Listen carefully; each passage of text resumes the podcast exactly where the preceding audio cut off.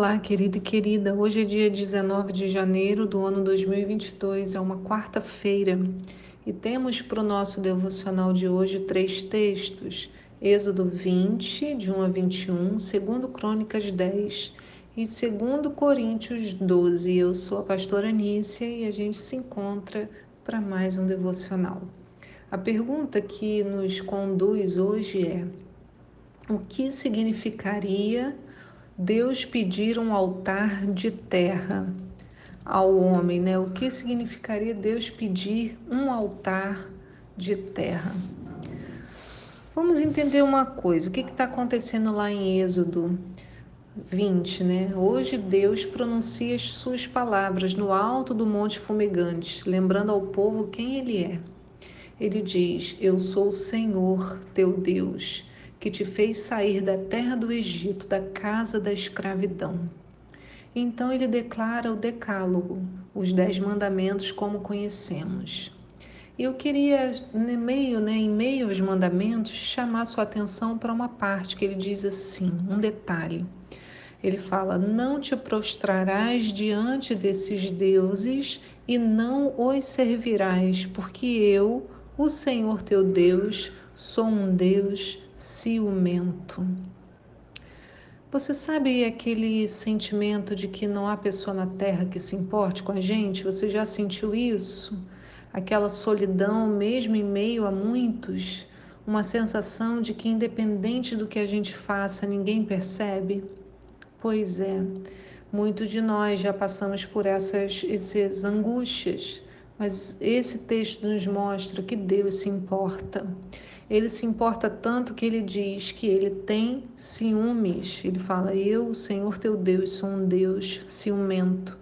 Ele se importa com quem você anda, ele se importa com o que você ama, ele se importa com o que você faz e ele se importa com o que você, o que você valoriza. Ele, fa... ele não faz isso porque ele deseja te controlar. Ele faz isso porque ele te ama e quer ser o primeiro na sua vida. E quando ele não é o primeiro, parece que ele fica realmente chateado, né? Porque ele diz: Não te prostrarás diante desses deuses, não os servirás, porquanto eu, o Senhor teu Deus, sou um Deus ciumento.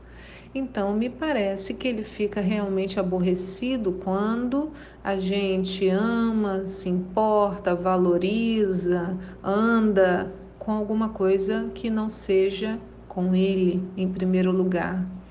E por que, que ele fica chateado? Né? Porque ele deseja, o Senhor deseja se relacionar com você e comigo. O amor sem relacionamento é algo que Deus não deseja. Ele quer participar ativamente. E quando o convidamos a viver na nossa rotina diária, ele vem e transforma a sua vida em nós temos a chance de suprir as nossas carências e passamos a experimentar um preenchimento emocional extraordinário. Por isso que lá em 2 Coríntios 8, Paulo diz assim no verso 9: Pois conheceis a graça do nosso Senhor Jesus Cristo, que sendo rico tornou-se pobre por vossa causa, para que fosseis enriquecidos por sua pobreza. Então ele, sendo esvaziado da sua glória, se tornou pobre. E por isso, pela sua vida humilde e perfeita, Jesus pôde nos encher de uma riqueza abundante.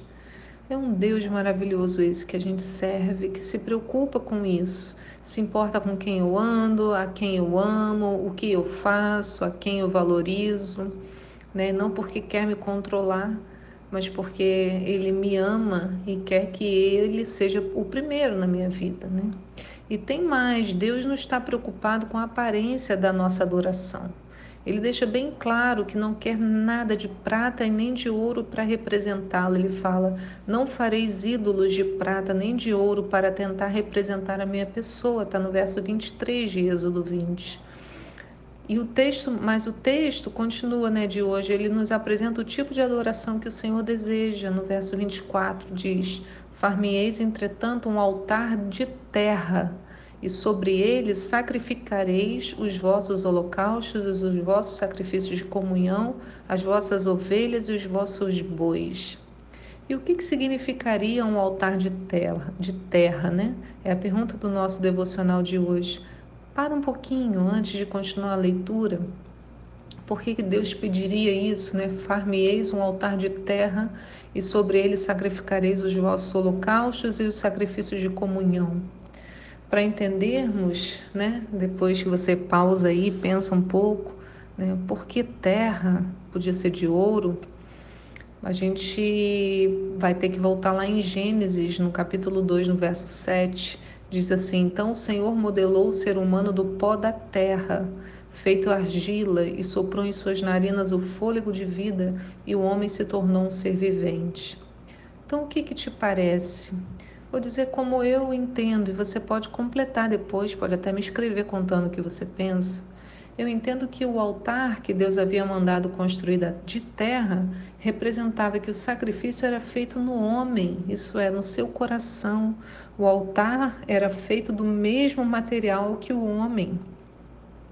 Né? É, é como o Senhor falando: olha, tá vendo? O altar onde vem o sacrifício é na terra, assim como quando você se aproxima de mim, né? Você faz sacrifício de adoração a mim na terra, em você mesmo.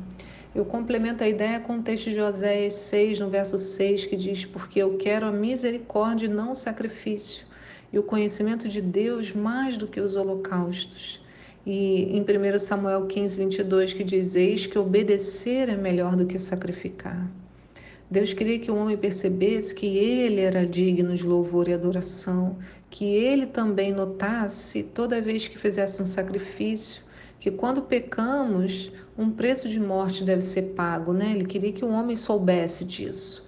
Notasse que o sacrifício significa que a morte foi preciso para que o perdão acontecesse e que em meu lugar alguém teve que morrer, e esse alguém é Jesus.